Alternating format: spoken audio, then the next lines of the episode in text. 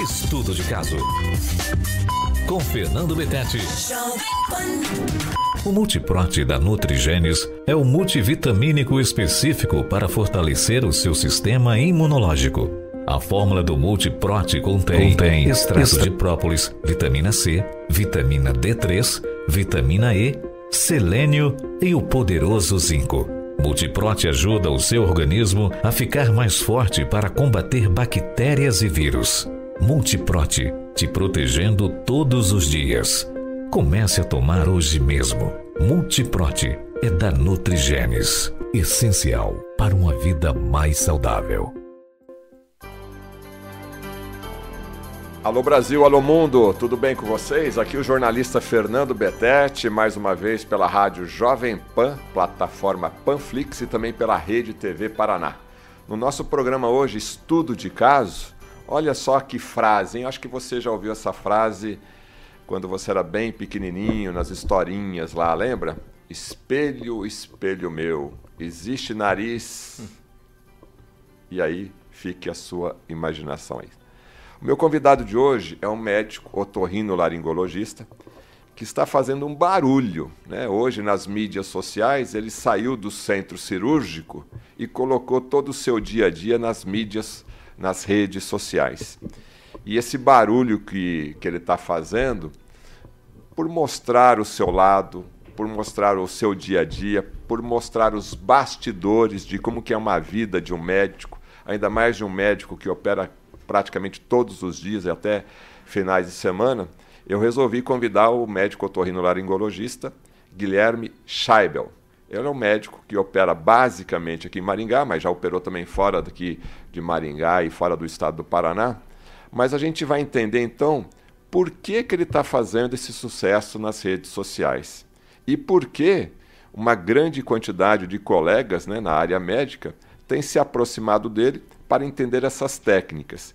E, logicamente, o nariz é sempre um tema que fica aí nas conversas de familiares, naquela conversa de bar, as famosas piadinhas, ou até mesmo, que é o tema principal, tem a ver com a autoestima. Né? E se você não está contente com o seu nariz, assista o nosso programa, assista a nossa entrevista a partir de agora, que quem sabe aí você vai ter uma luz vai ter mais informações para tomar aí a sua decisão entender como é que funciona uma cirurgia plástica do nariz. Doutor Guilherme, muito obrigado por ter aceito aqui o nosso convite aqui no estudo de caso. E antes de mais nada, antes da gente falar da parte técnica, né? Por que, que o Guilherme escolheu a medicina e por que, que o Guilherme escolheu a otorrino laringologia?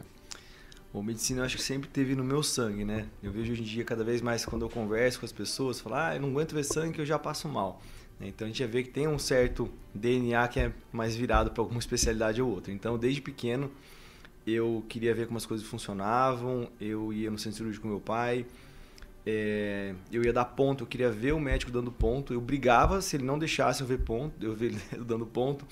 Eu tive meningite uma vez, e também eu queria ver o tamanho da agulha, o tamanho da agulha da, que faz punção lombar, sabe? É uma agulha na, na, na, coluna da pessoa, é uma agulha enorme. E eu não tava deixando o médico até ele mostrar a agulha, mas o médico falou pra minha mãe: Não, mas ele, ele não vai deixar se ele ver, não, pode mostrar. Aí ele mostrou, virei de ladinho e ele fez. Isso e com qual idade? Ah, eu tinha 5 anos, eu acho. Aí o médico falou: Nunca vi coisa igual. Isso aqui. Então eu sempre, eu sempre me interessei por essa área e nunca tive. É, Medo. Medo. Tipo, eu via, pegava lagartixa, pra você ter uma ideia. Uma lagartixa virava ela de, de, de, de ponto cabeça assim e via o coraçãozinho batendo assim. Uma coisa meio. Sempre me interessei. Você era e... o terror então dos bichinhos. Queimava formiga com lupa, fazia tudo. Ai, ai. E aí a parte da, da otorrino. Meu pai é otorrino médico também, é otorrinolaringologista. E eu sempre, meu pai sempre foi meu herói, assim, né? Então tudo que ele, que ele fazia eu queria fazer igual. Então parte disso já, já entrou na minha cabeça desde pequeno e eu sempre gostei da área, né? Vi ele trabalhando e tudo mais e, e acho que isso aí com certeza teve uma grande influência. Mas cada vez que eu fui entrando mais na, na otorrinolaringologia, vi que realmente era aquilo que eu gostava. Fui na, passei pela, pela faculdade de medicina, mas nada me, me desviou do meu caminho aí. E aí, mais pro final, meu pai começou a fazer rinoplastia da, da, final da minha faculdade. E aí, a hora que eu vi que ela falou, nossa, isso aqui que, que eu quero. Que é realmente Na tua família só o teu pai é médico, então ou tua mãe também? Minha mãe é dentista. Tua mãe é dentista. É, então, é profissionais da saúde, então sangue, essa questão toda para você era bem tranquilo, né? Que a, Não. as popu- a população às vezes tem medo de sangue, né? Aham, então então você já ficou apaixonado. É, era rotina. E você se formou onde? Eu formei em Curitiba, na Faculdade Evangélica. Tá. Aí Há quanto tempo você já está formado? Eu formei final de 2009, 2010, vamos colocar, né? Então 2010 vai fazer 11, 11 12 anos já. Tá. A que, que você atribui, então, quando você terminou a faculdade, você já escolheu, você já estava certo que iria fazer o torrino? É desde o começo da faculdade. Desde o tava começo. Então, isso até é o, o foco do teu estudo, tudo que estava relacionado ali no dia a dia acadêmico, tudo que tinha a ver com a parte do otorrino, você se dedicava, se interessava mais. Sim. Tá. Agora, em tão pouco tempo né, de formado, que a gente está percebendo esse seu sucesso. Mas não é a questão de sucesso de mídia social. A gente está vendo a questão da perfeição do seu ato cirúrgico, né? a perfeição dos resultados obtidos. A que, que se deve isso? Olha, paixão. Não tem outra explicação. Porque você não consegue, eu não consigo terminar o nariz sem, eu dei o meu máximo. É que nem uma, uma obra de arte. Então, tá, eu imagino quem faz, faz as suas obras de arte, faz uma pintura, faz uma escultura, coloca todo, toda a paixão e não sossega até não até ver que não, isso aqui agora tá pronto, já dei o meu melhor, não tem mais o que fazer. E o nariz para mim é assim. Então, tem essa parte da paixão, né? Tem a questão é, eu acho que o principal, na verdade, é a paixão. O restante vem depois, né? Aperfeiçoamento técnico, mas E você se inspirou em quem? Porque sempre tem uma referência médica, que seja nacional, quer seja nacional ou internacional. Eu lembro aqui do Ivo Pitangui, que também eu tive a oportunidade de entrevistá-lo, que é a Ivo Pitangui, cirurgia plástica. Na, na sua área, quem que era a sua referência? Bom, é, meu pai me ensinou a operar, então eu estava na minha residência, é, eu vi algumas técnicas que já eram um pouquinho ultrapassadas pelo que eu via meu pai fazendo. Então, inclusive na minha residência, é bem curioso isso, né? Que eu não fiz nenhuma cirurgia, nem rinoplastia. Eu praticamente não aprendi rinoplastia no meu treinamento, porque no meu ano deu um problema com SUS e tudo mais, bloquearam esse tipo de cirurgia, e eu só praticamente assisti. E quando eu vim para Maringá, meu pai deixava eu, eu, eu operar alguns passos das cirurgias mais básicos até eu pegar confiança e fui operando cada vez mais, até comecei a ter meus próprios pacientes. Começou aí. É, mas a grande virada de chave foi quando eu fui para os Estados Unidos, num congresso, Dallas, é, e eu conheci um médico chamado Rick Davis. E ele fazia... Como chama o médico? Rick Davis. Rick Davis. É, ele ainda é um dos maiores médicos da especialidade da, da rinoplastia do mundo. Tá vivo? Tá. tá eu já fui, já- eu já fiquei, se for somar todas as vezes, já fiquei uns três meses com ele lá já. Eu já fui umas cinco vezes visitar ele. E. É, Ele é eu- referência o quê? Pela técnica que ele, que ele É. desenvolveu? Ele, ele desenvolveu a técnica? Sim. Algumas técnicas, sim. Da mesma forma que cada um tem, tem o seu jeito de operar, né? Então, nenhum médico opera igual ao outro. Mesma coisa, eu- tenho um curso também que eu ensino, né? Cada um, eu, eu ensino a, a ter um raciocínio. Não adianta você pegar e tentar fazer a mesma técnica para todo mundo. Toda cirurgia, por exemplo, inventa alguma coisa nova. Então, é, eu falo que se eu não fosse médico, eu ia ser inventor, né? Que eu- quando era eu, chegava assim em casa, o que, que me incomoda hoje no dia a dia? Eu pegava e começava a inventar. Eu tenho, tipo, umas seis páginas de invenção. De cada linha tem uma invenção, desde coisa de cozinha, do dia a dia, de carro. Inclusive, algumas delas depois eu vi que até foram é, é, efetivadas, assim, de desenvolver. Mas você enfim, pensou e um tempo depois É. você viu aquilo aí concretizado por outras pessoas, por outras empresas. Aham. Interessante, né? Sim. E eu consegui juntar as duas coisas, né? Ser médico e ser inventor. Mas enfim, voltando um pouquinho da técnica dele, é, quando eu conheci ele, ele.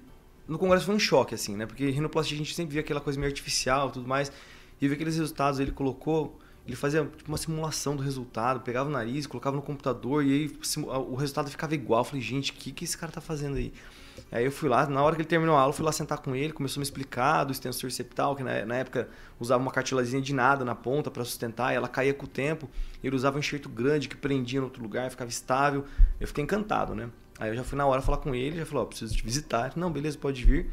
Aí eu fui lá, isso acho que é 2013, eu acho. Logo depois que eu terminei minha residência. E aí aprendi com ele, vim pra cá e comecei a testar. Mas é um processo longo, né? A evolução de rinoplastia é uma curva que praticamente ela não acaba nunca. E, e aí, Agora, voltando um pouquinho para sua questão, eu queria até despertar interesse nos pais aí que estão nos assistindo. O que, que diferenciou a sua educação, né? Por, por esse senso mais aguçado de curiosidade, de fuçar, de ir atrás? Você teve uma educação que você pode considerar diferente dos demais? Os teus colegas hoje que se formaram com você estariam no mesmo nível? Ou é uma característica sua, da sua família? Eu acho que foi uma característica minha. Eu, minha mãe falava que eu era, sempre fui extremamente curioso. Eu perguntava tudo, eu queria saber de tudo, de, de desde parte de astro, da, eu queria entender tudo, eu não parava de perguntar. Tanto que minha mãe foi chamada na escola por isso. Ele não para de perguntar na sala de aula, mas a escola é para isso, minha mãe brigou lá, lá, na. Então minha mãe sempre foi uma, uma grande defensora minha. Né? Então já me chamaram, ela já foi chamada na escola para isso, falei, mas a escola tá aí para isso, é curiosidade, tem que estimular.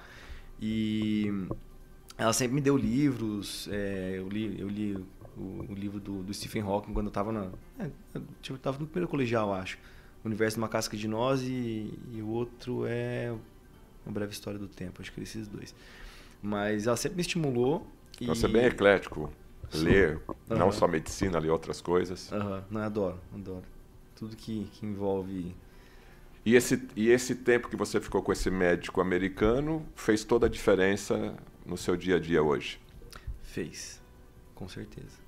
Agora, e você? Você aprendeu essa técnica, né? Uhum. E, então você acabou de me falar que cada cirurgia você faz uma coisinha diferente. Como que é esse dia a dia é, para você? Você tem uma técnica hoje com o seu nome, algum tipo, não sei se é a questão do ponto, a questão uhum. da, do ato cirúrgico em si. Você Olha, poderia tem, exemplificar?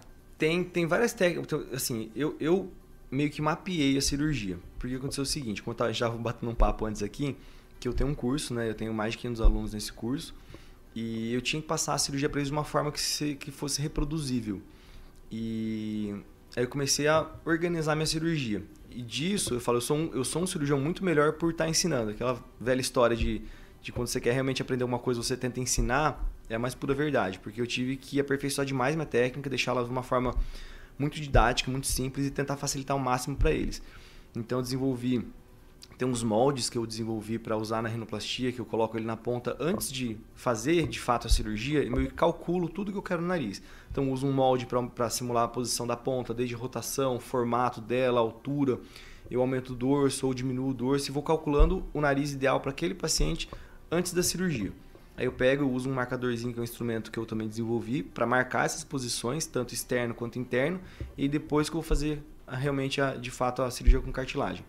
Então, é, esse método, esses moldes, essa técnica de você fazer a simulação é, no pré-operatório, fazer a simulação no intraoperatório para ver como vai ficar o nariz antes mesmo de você realmente fazer a cirurgia. Então, tudo isso tem uma técnica que chama de TRHW, que é uma sequência que vai da ponta, dorso, radix e, e observando a largura da ponta. Eu não dei meu nome ainda, né? Porque eu não sei, eu não tenho, eu não tenho tanto eu, os meus alunos até falam, por que você não coloca técnica chave? Não sei, eu não sei, eu acho que é meio querer. Você não tem essa vaidade? É, eu tenho, assim, eu, eu acho que eles não vão querer daí usar, falar que falam a técnica, porque ele está querendo se achar. Então eu prefiro deixar a pessoa já sabe que é mim, então. E você até acabou de falar, você também desenvolveu um instrumento para procedimento ali para você ter uma melhor qualidade? Uhum. Eu, eu inventei vários, na verdade, esse é um deles.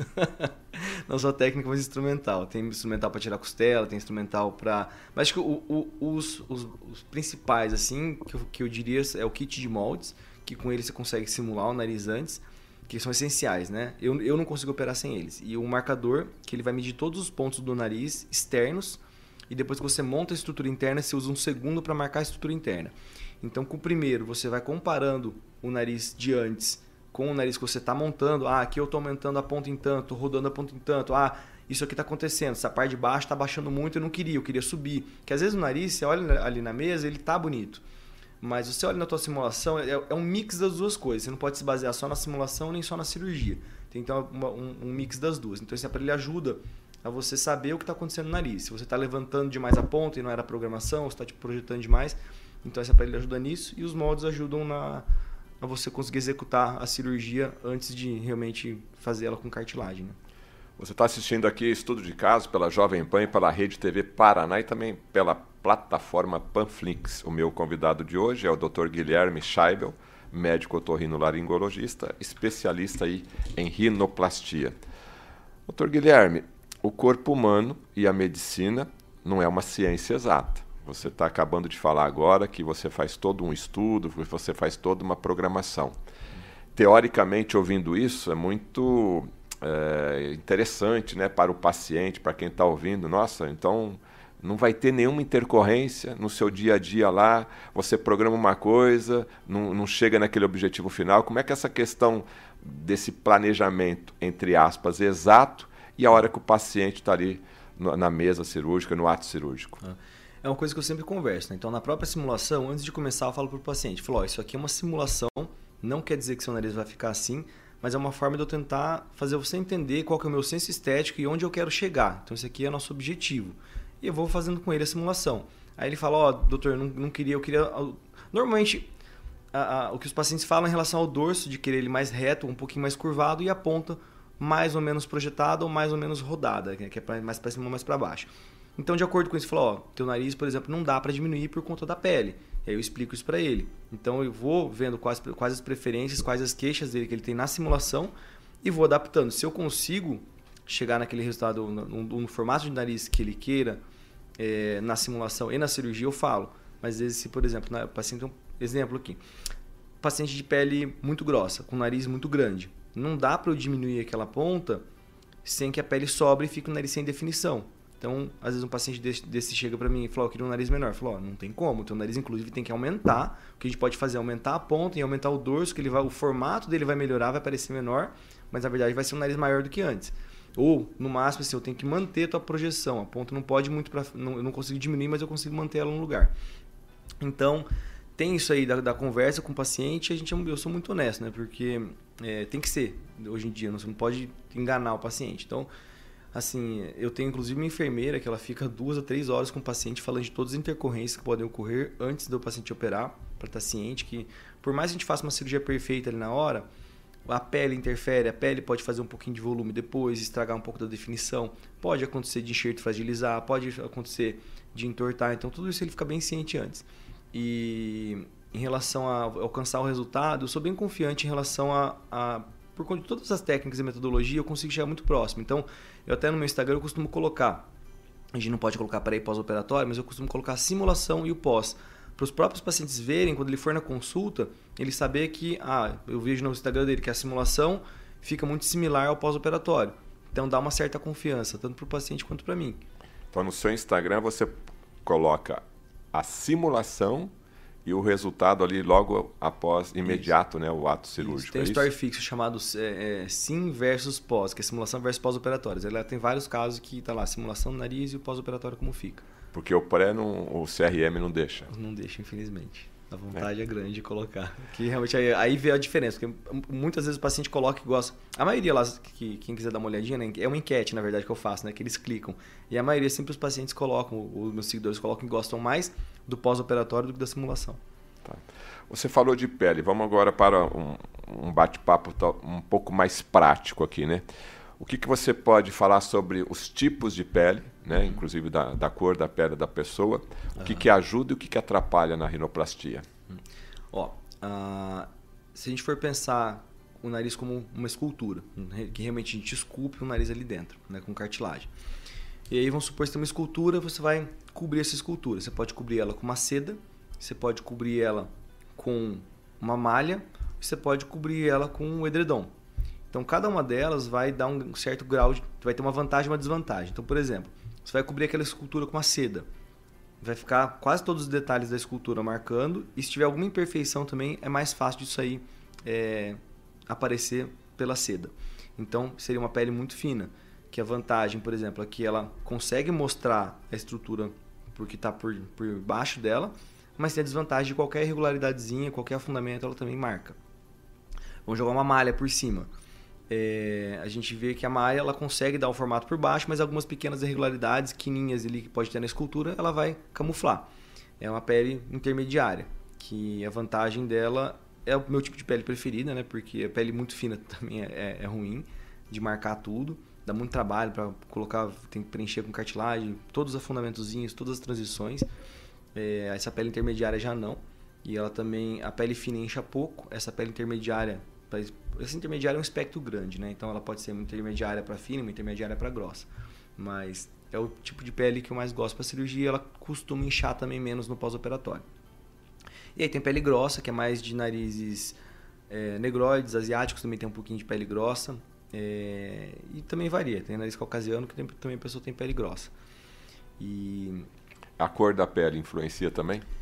Então, nariz negroide e asiático normalmente tem pele mais grossa. E aí são peles que são mais difíceis de você conseguir definição. Então, normalmente são narizes de aumento, felizmente. Porque se a pessoa tem um nariz pequeno, que nem nariz negroide asiático, a gente aumentando esse nariz, a gente estica essa pele. Então, a gente consegue uma definição melhor. A grande questão que é difícil, até comentei no exemplo anterior, é quando você tem uma pele grossa e um nariz grande você quer diminuir. Que aí você não consegue dar uma definição tão boa por conta disso. Então, é, quando a pele é grossa, normalmente seu nariz de aumento, você consegue ter uma definição razoável nisso. Vou e falar de também é que ela enche um pouquinho mais. Vou falar de idade. Tem idade, uma melhor idade hum. para se fazer uma cirurgia plástica no nariz? Ó, é, homens normalmente não operam antes dos 17 por conta do crescimento. Né? E também é difícil vir homens procurarem antes disso, porque não é uma coisa que acaba incomodando muito na infância e adolescência. Menina já é diferente. Menina, normalmente três anos depois da menstruação, ela já parou de crescer. E a idade é relativa. Porque muitas vezes essas meninas que me procuram com 12, 13 anos para fazer uma cirurgia, elas são muito maduras em relação à, à cirurgia e ao que elas querem, porque realmente é uma coisa que incomoda muito. Então são narizes que às vezes são. É, que acabam atrapalhando o desenvolvimento da autoestima da, da, da, dela. Então nessa fase da adolescência é complicado você. você Sofre bullying, né? Isso, exatamente. Então, normalmente, a, essas meninas mais jovens que me procuram têm muitas vezes uma maturidade em relação à cirurgia maior do que pacientes de 20, 30 anos que acabam procurando depois por uma certa vaidade. Então, eu não tenho idade mínima, assim, normalmente que eu falo, pelo menos tem que ter parado de crescer. Ah, tá com 12 anos, tá sofrendo com o nariz e quer operar, sem problema. Né? Que, que eu falei, a maturidade delas normalmente é muito boa. Tem uma avaliação psicológica sempre, né? Minha, da minha enfermeira, tem uma, elas passam por uma psicóloga também. Então a gente não opera ninguém que não esteja preparado para a cirurgia. Então os pais têm que estar conscientes, tem que ter apoio familiar, tem que ter tudo. E... Se você opera uma criança com 12 anos, 13, que, que seja aí, né, que está tá sofrendo com autoestima, aquela cirurgia definitiva depois é, vai crescer com a perfeição depois do ato cirúrgico uhum. ou depois de 10, 20 anos vai ter que fazer alguma correção? Então, da forma que tem sido feita a rinoplastia hoje, a ideia é que faça a cirurgia para que o nariz não mude mais. Ele vai alterando com, com o passar do primeiro, segundo ano, questão mais de murchar a pele, né? e pode ter algumas alterações, mas o, o que acontecia antes é que o nariz ele era feito de uma forma não muito bem estruturada. Então colocava um enxerto que era um enxerto livre, é como se fosse uma estaca na areia. Coloca lá o enxerto, ele levanta a ponta inicialmente, mas normalmente os médicos hipercorrigiam, levantavam demais porque sabiam que aquela ponta vai cair. Hoje em dia a gente faz um enxerto que ele é apoiado no septo. O septo é essa parte, todo mundo, se todo mundo apertar aqui o nariz na ponta, vai bater numa parte dura. Isso aí não muda. Então a gente estrutura os enxertos fixados nessa estrutura da, do nariz, de forma que eles fiquem bem presos e que não mudem com o tempo. Então a ideia de hoje em dia, por isso que a cirurgia chama de rinoplastia estruturada, é que a gente faça uma estrutura forte para que o nariz não tenha muita modificação com o tempo. Agora, a média mesmo do dia a dia das pessoas que procuram fazer a correção, né? A cirurgia plástica uhum. do nariz está na faixa de qual idade? Tanto homem como mulher? Ah, eu acho que de uns 22 a uns 35. Média. Então, quer dizer, na idade adulta mesmo. Uhum. Voltando para o tema da idade, a gente percebe que as pessoas mais idosas, a gente vai percebendo um volume a cada ano que passa do nariz, né? Uhum. Até é, olhando aí aquela pessoa de mais idade, 50, 60, 70 anos, lógico, eu acredito que não vai fazer cirurgia, mas você percebe um nariz bastante volumoso, né?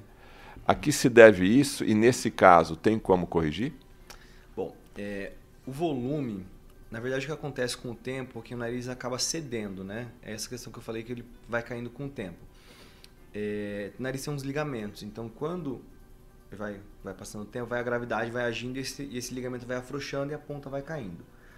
Volume, normalmente é, a cartilagem pode ir aumentando um pouquinho com o tempo, mas não muito. E também a pele, dependendo das pessoas, também pode ir espessando um pouco mais e fazendo mais volume na ponta. Mas o principal que a gente vê com o passar do tempo é realmente a queda da ponta nasal em pacientes que têm predisposição a isso, que aí ele acaba ficando mais longo, mais caído por conta disso. Qual é o. Existe um nariz modelo hoje, né? Porque tem eh, pessoas que querem ter um lábio de um determinado artista. E nariz, tem um, um modelo aí hoje universal? Que a menina chega, ou até mesmo o homem? Olha, é, a gente sempre fala que a gente consegue fazer o melhor nariz para aquele nariz. Então não dá para olhar um determinado nariz e falar, eu quero esse. Não, porque você tem uma anatomia facial, tem muitas variações que não que as pessoas não prestam atenção. Mas, por exemplo, se a gente olhar uma pessoa de perfil, muitas vezes a testa é bem mais para trás do que a boca e aí o nariz parece ser mais longo, ou a testa é muito para frente, parece o nariz muito encurtado. Tem a distância entre o lábio e o olho, que às vezes se for mais, mais longo também, o nariz vai acabar sendo mais longo. Então tem muitas variações que não dá para transportar um nariz de uma pessoa na outra. Mas formato da ponta, por exemplo, eu consegui meio que padronizar com aquele meu molde, que é um formato quase que ideal para todas as pontas. Então eu uso ele em todas as minhas cirurgias. Os narizes ficam diferentes por conta dessas variações, mas o formato da ponta normalmente fica parecido, que é realmente o formato ideal, que você estuda em livro, tal, aquele formato com uma certa curvatura no infratípico, essa parte aqui de baixo, com uma definição de ponto uma certa altura, não muito levantada, nem muito para baixo, mas existem alguns padrões, mas os narizes diferem muito entre si. Então não dá para chegar com o nariz, ah, eu quero o nariz de fulano e tentar transpor na cirurgia. Tem pele, tem muitas coisas que interferem nisso. Agora, durante a sua consulta, eu queria entender um pouco o, essa conversa que você tem com o paciente em cima dessa pergunta, né? Eu gostaria de ter esse nariz. Então essa conversa com o paciente, ela fica bem clara, olha, esse artista ou esse modelo que você está colocando para o teu tipo de, de face, para o teu tipo de pele não dá, e a pessoa aceita isso, ela fica frustrada, como que é? Não, na verdade, para minha consulta, é, eu peço referências de narizes que ela gosta porque eu consegui entender daí qual o tipo de nariz que ela prefere. Ah, um nariz com a ponta mais levantada, é um nariz com dorso mais curvado, é mais para isso. Mas os pacientes hoje estão muito cientes, eles querem assim falar, eles já chegam, é raro que algum que chegue assim, ah, eu quero esse nariz dessa pessoa. Eu falo, não, eu quero um nariz que fique natural e harmônico com o meu rosto. Então as pessoas hoje não procuram um nariz de outra pessoa, elas querem um nariz que combinem com ela. Então eu acabo não tendo muito esse tipo de problema e eu peço referências para entender qual a preferência em relação a alguns padrões de nariz que ela gosta e ver se eu consigo chegar isso no, no é, consigo alcançar isso no, na cirurgia dela também. E o teu, o teu objetivo é só a plástica do nariz ou problemas na respiração você também opera ou você ficou especialista na plástica? Assim, você não pode desvencilhar uma coisa na outra. Por exemplo, um paciente tem só desvio de septo e hipertrofia de cornetes, não quer mexer na parte estética. Eu não opero. Mas a maioria dos meus pacientes que vêm para uma cirurgia de rinoplastia normalmente tem algum problema funcional.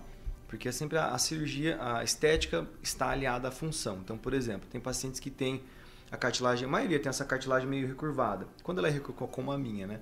Vou dar, não sei se o pessoal, eles conseguem me ver, né? Sim. Tá. É, Essa câmerazinha aí na tua frente, eles estão te vendo. É, a minha cartilagem é um pouco recurvada, né? E aqui faz um certo afundamento aqui na parte lateral. A hora que eu respiro, ela fecha um pouquinho. Por quê? Porque ela recurva e vem na região da válvula e tem uma certa fragilidade. Então, na cirurgia, o que, eu faço? Eu conserto essa curvatura e coloco um enxerto na parede lateral. Então, as pessoas normalmente respiram muito melhor do que antes da cirurgia. Também, quando tem problema de corneto, a gente faz uma cauterização ou usa um laser de CO2 também para diminuir o volume dele ou tira um pedaço e também corrige desvio de septo. Então, na cirurgia de rinoplastia, ela sempre tem um componente funcional que vai melhorar a respiração do paciente. Mas se o paciente procurar só para a parte funcional, se for um problema de válvula nasal, por exemplo, aí sim opera. Então, muitos casos de, de rinoplastias que, antigas que vinham, ah, tá com essa parte mais, mais redondinha, cortavam fora a cartilagem. E aí a parede lateral colapsava, e aí eu faço uma rinoplastia. É, ela acaba sendo estética sempre, porque eu não vou fazer só, não vou só colocar um enxerto aqui para melhorar a respiração. Eu já faço todo, todo o nariz, que normalmente também a é estética está alterada. É, a estética está alterada e eu corrijo a função junto. Para você que está chegando agora, estou entrevistando aqui o médico otorrinolaringologista, essa palavrinha de vez em quando trava, né? Guilherme Scheibel, ele é aqui de Maringá. Você pode assistir e rever esse programa quando e onde bem quiser aqui pela plataforma Panflix. Você também está sintonizado aí na Rede TV Paraná e também na Rádio Jovem Pan. Vamos falar agora do ato cirúrgico, né? A gente sabe que o Dr. Guilherme aí tem uma agenda repleta de cirurgia já programada aí, tem fila de espera. Normalmente, né? Quanto tempo leva da consulta até o ato cirúrgico? E o ato cirúrgico ele leva quanto tempo na sua, na sua mão? Tá. É, normalmente o paciente quando consulta comigo é porque já tem data de cirurgia meio reservada para ele. Então, às vezes ele pode consultar de uma data próxima, questão de um mês, tem que fazer os exames, tem vários, tem um processo que tem que fazer, é, mas normalmente de um mês a três meses para ele consultar e operar. Ah... Agora, o ato cirúrgico, quanto tempo leva? O ato cirúrgico. Eu levo, por exemplo, a cirurgia de ontem, eu comecei. Eu cheguei no centro cirúrgico às 7, a gente começou a cirurgia às 8 e meia, eu acabei a cirurgia às 6 da tarde. Era uma revisional, paciente, filha de médicos aqui de Maningá, tinha operado duas vezes, eu estava operando a terceira, então acho que deu 10 horas de cirurgia quase. Já demorei 12 horas, mas a média depende, às vezes eu já terminei cirurgia em 5 horas, mas varia. E o que eu falo é o seguinte, a minha chance de ter a minha reoperação daquele paciente é na hora da cirurgia. Então eu não vou deixar problema passar. E como eu pego muito caso revisional, eu sei onde vai dar problema e é o que eu falei, né? Não, não somente. É... A diferença está nos detalhes. Eu costumo comparar a cirurgia a uma construção, né? Então eu posso ir lá e armar uma barraca que leva minutos, que é uma cirurgia. Na verdade, eu, antes disso, né?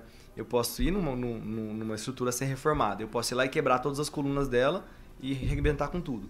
É as cirurgias mais antigas que eu falei, que cortam cartilagem, que só ressecam, não colocam estrutura nenhuma. Então é você ir lá num, num prédio, quebrar todas as colunas e esperar daqui a um tempo ele ruir. Rápido, né? Não precisa de experiência nenhuma. Você pode ir lá e armar uma tenda, que aí você lá e às vezes suturar só uma cartilagem na outra que faziam isso antes não remove muito, mas não acrescenta nada também e é rápido. Você pode construir uma casa, que já é uma estruturação mais simples, com enxerto que não é fixado nas estruturas, como eu comentei, que hipercorrige, depois que o tempo cai. É, pode levar para construir uma casa, como se fosse, né? Leva um pouquinho mais de tempo. E você pode construir e decorar um prédio que leva três anos. Então, a cirurgia que eu preconizo hoje é a construção de um prédio extremamente estável e você decora depois o prédio lá com as cartilagenzinhas, você camufla, você olha o meio perfil, você olha de base, ah, aqui tem um pouquinho de assimetria, isso aqui pode dar problema funcional, e isso consome tempo. Então, pressa é uma coisa que não se pode ter em, em rinoplastia. Então, a média do seu procedimento cirúrgico são 10 horas, é isso? Mais ou menos? Olha, se for colocar em média, acho que deve dar umas 8 horas. Média. E os teus colegas, né, que fazem cirurgia plástica do nariz, esse você sabe o tempo médio de um cirurgião aí da que tá? Ah, olha, tem cirurgião que faz cirurgia em uma hora e meia, mas hum, assim, eu já assisti e deixou algumas coisas a desejar. Tem cirurgiões que operam muito bem já em 3, 4 horas. E, mas assim, eu dificilmente, que eu falei ontem para minha enfermeira, eu falei, olha, eu, foram 10 horas, mas sem enrolação, fui fazendo uma coisa atrás da outra, sem ter que repetir passo. Inclusive, até gravei a cirurgia para os pais, como são médicos. Eu gravo todas as minhas cirurgias e vou explicando, né? Para eles assistirem. Que todas as vezes que vai algum médico, mesmo do meu curso, vai assistir a cirurgia, eu falo, Guilherme, não tinha noção da complexidade que é e do nível de detalhe que você tem para olhar o nariz. Porque realmente eu fico olhando de todos os ângulos e eu vou, vou vendo todos os defeitos e tento corrigir tudo. Porque não eu sou, sou exigente, mas como minha equipe é exigente, se eu deixo uma coisa passar, eles não deixam terminar a cirurgia, meus pacientes são exigentes. Então, assim, é, eu falo, eu sou. Eu sou. Eu, eu demoro para operar, mas eu sou preguiçoso, porque eu quero operar uma vez só.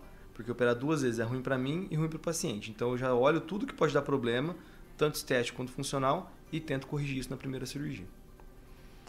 Bom, para quem me acompanha há mais tempo, eu estou na área da saúde já há 28 anos. Né? Eu fui pioneiro na televisão brasileira apresentando o programa Centro Cirúrgico. Gravei mais de 150 programas que foram ao ar mostrando a cirurgia passo a passo. Inclusive fiz várias reportagens dentro do centro cirúrgico mostrando rinoplastia. E acompanhei ela do começo ao final, né? desde o procedimento lá de anestesia do, do paciente até a liberação desse paciente. Realmente a, a média que a gente estava ali era em média três horas ali. Né? Eu estou falando também de cerca de 10, 15 anos atrás. Né? E essa informação, para mim, né, um tempo médio de 8 até mesmo 10 horas, e eu já tinha acompanhado isso nas redes sociais do Dr. Guilherme Scheibel, é, eu ficava espantado ali. Ah, deve ser um caso né, bem complexo e levou esse tempo todo, porque a gente está acostumado a ouvir é, uma cirurgia neurológica, né, um problema cerebral aí, a 5, 6, 7, 8 horas. Né? E uma, uma cirurgia plástica de nariz com esse tempo leva a entender aí a perfeição e a dedicação do cirurgião em trabalhar tudo nos mínimos detalhes, né? Mas aí vai uma outra informação, né, doutor Guilherme? Um medo do paciente em relação à anestesia. Eu sei que não tem muito a ver com o ato cirúrgico seu, né, do seu dia a dia, Mas eu lembro que as, que as pessoas, a população, ela tem sempre aquele receio da anestesia. E como é que você quebra esse medo? Hoje já é, é tranquilo um pouco mais a questão anestésica aí? Olha, o medo principal dos pacientes é não ficar com o nariz bonito é, e funcional. Então, eles confiam muito em mim e sabem que para eu conseguir corrigir tudo que eu preciso para deixar o nariz como eles querem, eu preciso de tempo. É, em relação à anestesia, alguns têm medo, sim, né? mas vamos dar uma um, um estatística que eu tive de problemas com pacientes nesses acho que quatro anos que eu opero rinoplastia quase todo dia, zero de intercorrência. O máximo que acontece é alguma, por exemplo, paciente que é muito forte, um pouquinho de dor no ombro, ou o paciente tem um bumbum muito grande, acaba, pode dar um pouquinho de dor por, por pressão. Mas a gente tem todos os cuidados, bota pneumática, colchão de pressão alternada, é, apoio de espuma para pontos de pressão. Então, é, questão da anestesia também. É, a gente vê cirurgias de, de, de bebês, de meses, durando também 10, 12 horas em bebezinho. Então, as anestesias hoje são muito seguras e o anestesista está na sala. Então, em relação ao tempo anestésico, não, não se vê mais tanto problema em ter uma cirurgia prolongada, desde que tome todos, todos os cuidados de posicionamento e prevenção de trombose. E resumo é esse que eu, em, em quatro anos operando todo dia, nunca tive nenhum, nenhum caso de maior gravidade, exceto essas as questões de um pouquinho de dor por, por posicionamento. E em relação ao tempo como um todo, né? A pessoa, sei lá, entra numa segunda-feira de manhã, vamos supor, só para a gente situar a questão do tempo aqui. Ele tem alta quanto tempo do hospital e depois de quantos meses você dá alta para aquele paciente? Bom, é, ele chega no centro cirúrgico lá pelas seis e meia, aí a gente começa a preparar. A anestesia normalmente é às sete, leva quase uma hora para fazer todos os preparos, os cuidados com o paciente, do posicionamento, bota pneumática, e tudo mais. Então, é, é, esse cuidado é grande antes da, da cirurgia. E o tempo cirúrgico que eu contei de 10 horas não é o tempo de, de anestesia, é o tempo de eu, da hora de eu incisar a pele e fechar. Então, o tempo de anestesia acaba sendo maior. Né? Acho que acaba sendo, pode durar até 12 horas, porque minha cirurgia é, é 10 e normalmente uma hora e meia a mais ali, no, antes ou depois, para o paciente dormir e acordar. É, então, dorme lá, no hospital o paciente nesse primeiro dia? Dorme. Aí ele chega no centro ele chega para internar às 5, 5 e meia da manhã, entra no centro cirúrgico às 6 e meia, cirurgia começa às 8 e meia, acaba, vamos supor, lá pelas 6, aí ele sempre dorme no hospital, tem uma enfermeira que dorme com ele, então às vezes o familiar nem precisa ficar no, na, passando a noite, e aí ele tem alta no dia seguinte. Aí ele volta com 3 dias na clínica para tirar o splint, fazer laser, e depois com uma semana para tirar os pontos a maioria dos meus pacientes são de fora do estado, né, e às vezes do país também. Essa semana eu operei uma menina do Japão, semana passada uma do México, outra dos Estados Unidos. Então o retorno presencial fica um pouquinho complicado. A gente pede para ficar pelo menos uma semana, na verdade dá uns 15 dias aqui em Maringá, 10 a 15 dias, e os retornos a gente pede para fazer com avaliação fotográfica. Então, com um mês, três meses, seis meses e um ano, vai mandando fotos de estúdio para avaliar e a gente vai conversando, né? Pode marcar consulta por vídeo ou presencial também, se for necessário. A gente sempre preza pela, pela comodidade. Então, se está tudo bem com o nariz, não tem nenhum problema, não vou fazer o paciente vir de avião para cá e falar, oh, o nariz está indo, tchau. Então, a gente consegue avaliar isso por foto. E... Essa questão de curativo, quando o paciente de fora, depois de 15 dias, ele está totalmente liberado ou você tem algum não, convênio não. com algum colega de fora? Não, como eu tenho bastante alunos, pelo quase todo, todo, todas as maiores cidades do Brasil, eu tenho algum aluno meu. Então, se eu preciso de algum apoio, eu peço para eles, eles me ajudam. Mas na maioria das vezes a gente curativo, a gente não, não os cuidados não acabam com, com quando ele sai daqui. Ele tem que usar o curativo por mais uma semana direto, depois é, ele usa por mais a, usar à noite por mais 30 dias e depois em dias alternados quando precisar. Pode precisar às vezes fazer aplicação de corticoide, aí ele tem que voltar para cá ou indica um colega para fazer, mas os cuidados são mais prolongados, especialmente em relação ao curativo, porque é a questão da pele, né, que eu fiz uma estrutura, mas a pele ela pode, ela demora para desinchar. Então o curativo é importante. Então a gente sempre está com cuidados com os pacientes aí a, mais prolongados. Ele não, não, a gente não abandona eles na hora que eles, na hora que eles saem daqui. Você falou, né, que é o tempo de, de abertura da primeira incisão até o último ponto ali para o fechamento ali do, do, tecido ali no caso. É tudo você ou você já está trabalhando com algum assistente? Ah, até essa parte principal eu faço, agora eu passo para o assistente. Tem. É, elas me, inclusive se elas me ajudassem a dobrar mais ainda. Ah, eu tenho, tô com duas médicas e elas hoje elas tiram costela para mim. Então quando estou fazendo cirurgia aqui, falou, oh, vai precisar de costela, elas já começam a abrir, elas já tiram já faz o fechamento e, e ficou muito fácil. Eu vi como a, como técnica, eu, que eu, eu fiz tudo um passo a passo, né? Então, você vai começar assim, você incisa aqui, vai chegar nesse ponto, você faz isso. Aqui você vai cortar o pericôndrio assim, vai descolar desse jeito. Juro, em duas cirurgias que eu expliquei, na terceira estavam fazendo praticamente sozinhas. Porque é muito, tá muito claro esse passo a passo, então não tem muito onde errar. Então, elas me ajudam bastante. Elas, pelo menos a parte da, da, da costela fica pra, praticamente para elas. Bom, 10 horas do procedimento, né, de tempo cirúrgico em média aqui, que o Dr. Guilherme está falando para a gente, como é que fica o preparo né, do, do, seu corpo, da sua equipe, porque você fica parado ali, eu mesmo quando acompanhei várias cirurgias, você fica ali praticamente parado como se fosse numa fila, né? A movimentação do caso do cirurgião do nariz ali é, é mais com a mão ali no caso. Como é que você contorna essa questão do corpo, do preparo físico, né? Para fazer esse procedimento todos os dias.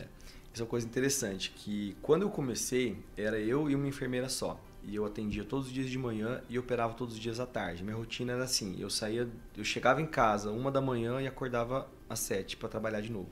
Não tinha tempo para mais nada na vida. Depois comecei a organizar, aí nisso eu eu não conseguia nem chegou um ponto que eu não conseguia trabalhar de tanta dor nas costas que eu estava tendo, que começou a enfraquecer, o tempo inteiro com a cabeça baixa aqui, e eu comecei a travar. E aí eu falei, não, aí eu reorganizei minha rotina. Aí eu tenho que ir pra academia, que me acompanha, eu vou na academia todo dia às seis da manhã. Se eu começar a ficar duas semanas sem ir, já começa a me dar dor nas costas. Então eu tenho que estar bem fortalecido para aguentar. Minha equipe também, elas têm essa rotina um pouco pior que a minha, que elas têm que chegar antes e sair um pouco depois.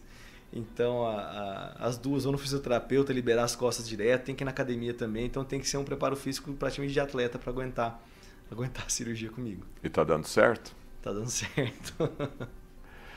Quem, quem que você opera mais? É mais homem? É mais uh, sexo feminino, mulher? Como é que está a estatística hoje? É bem interessante que a estatística reflete muito a, as porcentagens do, do, do, meu Instagram. Então, normalmente é 85% mulher, 15% homem e a faixa etária também de 22 a 35 anos. Exatamente igual está no Instagram, é muito interessante isso.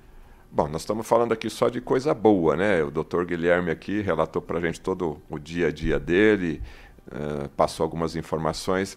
Agora, o que, que aconteceu de errado? Teve caso que não deu certo, teve caso que você não quis pegar, teve aquele caso que você está é, eh, se colocando como um desafio, eu preciso é, conseguir operar esse tipo de nariz. Qual que é o seu grande desafio para você vencer ainda? Uhum.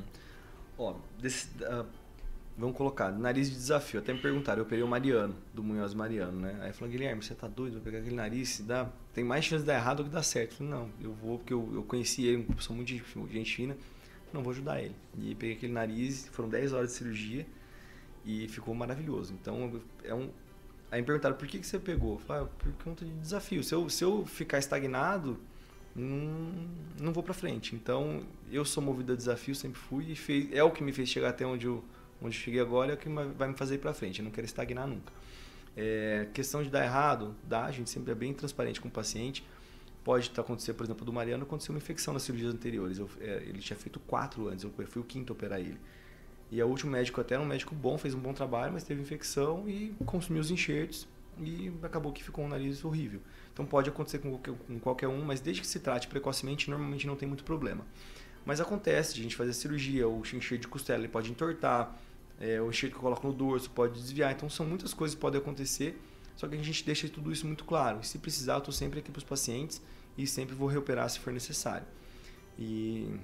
De comentar mais alguma coisa? Não? É o desafio, né? O desafio que não deu certo, mas você falou aí. Conversei aqui hoje com o Dr. Guilherme Scheibel, aqui do programa Estudo de Caso, na Jovem Pan, pela plataforma Panflix, também pela Rede TV Paraná. Doutor Guilherme, a sua mensagem final aí pra, para a nossa grande audiência e também aproveitando aí para os seus colegas, como que pode entrar em contato contigo para fazer o curso uhum. e também no caso da nossa audiência leiga aí, qual a dica, qual o conselho que a pessoa precisa receber para melhorar a autoestima? Olha, é... em relação à minha área, ou em todas as áreas, sempre procure alguma coisa de qualidade, porque o que é, é, muito triste é você ver uma pessoa que às vezes tinha um nariz razoável e vai nas mãos de um profissional não tão bem qualificado. Hoje em dia a gente está vendo aí profissionais nem capacitados da, fora da área médica fazendo renoplastia e são resultados catastróficos. Então, assim, o seu corpo você não pode sair dele. Você pode comprar um carro de super caro, você bate o carro, você troca. Agora, seu corpo é o seu bem mais valioso, então cuide bem dele, procure um bom profissional. Aos médicos que fazem procedimentos, procurem se especializar. Por exemplo, eu não conseguiria fazer nariz tão bem se eu fizesse nariz, orelha e mais um monte de coisa e não focasse. Então, se você realmente tem uma paixão por uma área, siga ela, se especialize, porque até em relação a a minha vida antes e depois, eu sou muito mais feliz profissionalmente fazendo uma coisa só, sou muito mais capacitado fazendo uma coisa só e faço muito melhor. Então, e até minha carreira deslanchou muito mais depois que eu parei de querer abraçar o mundo todo e foquei numa coisa só. Então, se você conseguir fazer isso com uma coisa que você realmente é apaixonado, faça. E acho que é isso. E quem quiser fazer o seu curso, ah, como é, é que faz para entrar em contato contigo? Bom, é, da minha clínica, é, Instituto Scheibel, só pesquisar pelo meu nome, já provavelmente vai achar a forma de contato. Tem também no meu Instagram, Rinoplastia Scheibel. Digita, o sobrenome é mais complicado, mas normalmente quando você digita Rinoplastia é o primeiro nome que aparece. É, para o meu curso para os médicos é o Virtual Fellow, então virtualfellow.com. Aí já vai ter lá a forma de entrar em contato, entrar na fila de espera, que a gente, não, a gente abre turmas periodicamente, normalmente a cada seis meses. Então às vezes tem que esperar um pouquinho para poder entrar mas é um curso sensacional. É minha paixão aquilo lá e eu vejo assim médicos que assim é, a minha paixão é transformar a vida, não só dos meus pacientes, mas como os médicos também. E através desse curso os resultados, os resultados são fantásticos. São médicos que da mesma forma faziam tudo, não estavam satisfeitos, ganhavam pouco e agora fazem só o que gostam, deixam os pacientes deles muito mais satisfeitos também, é, aumentaram muito o faturamento e são muito mais felizes tanto profissionalmente quanto pessoalmente. Então é é, é, é uma satisfação sem tamanho poder fazer essa transformação tanto para os pacientes quanto para os colegas médicos. Você se sente uma pessoa realizada, um médico realizado e onde você quer chegar? Última pergunta. Muito realizado e eu quero chegar a, a poder transformar o mundo da rinoplastia, como eu já estou fazendo de pouco em pouco, mas de uma forma mundial. Né? Porque as técnicas que eu desenvolvi realmente elas conseguem trazer um resultado mais consistente e mais bonito para os pacientes. E isso eu quero fazer chegar nos quatro cantos. Queria agradecer a você que está aqui no estúdio de casa até agora. Você conheceu um pouco mais da pessoa do Guilherme Scheibel, esse médico aí determinado, né, que está dia a dia conquistando o seu lugar aí na plataforma do sucesso. E você observou então aqui nesse, nessa nossa conversa a sua dedicação e eu acho que ele está certo, né? Então ele como médico e como otorrinolaringologista, ele preferiu focar 100% na cirurgia plástica do nariz e hoje está colhendo aí esse belíssimo resultado. Se você gostou da entrevista, dê o seu like. Se você não gostou, pode deixar o seu dislike e pode deixar os seus comentários, as perguntas que eu vou numa próxima oportunidade, já vou entrar na fila para fazer uma nova entrevista com ele aí nos próximos meses aí, em virtude do, do, sucesso dessa nossa entrevista e dos comentários que a gente vai receber aqui, tá certo? Muito obrigado por ter assistido o Estúdio de Casa até agora e até mais, até o próximo programa. Forte abraço, até lá.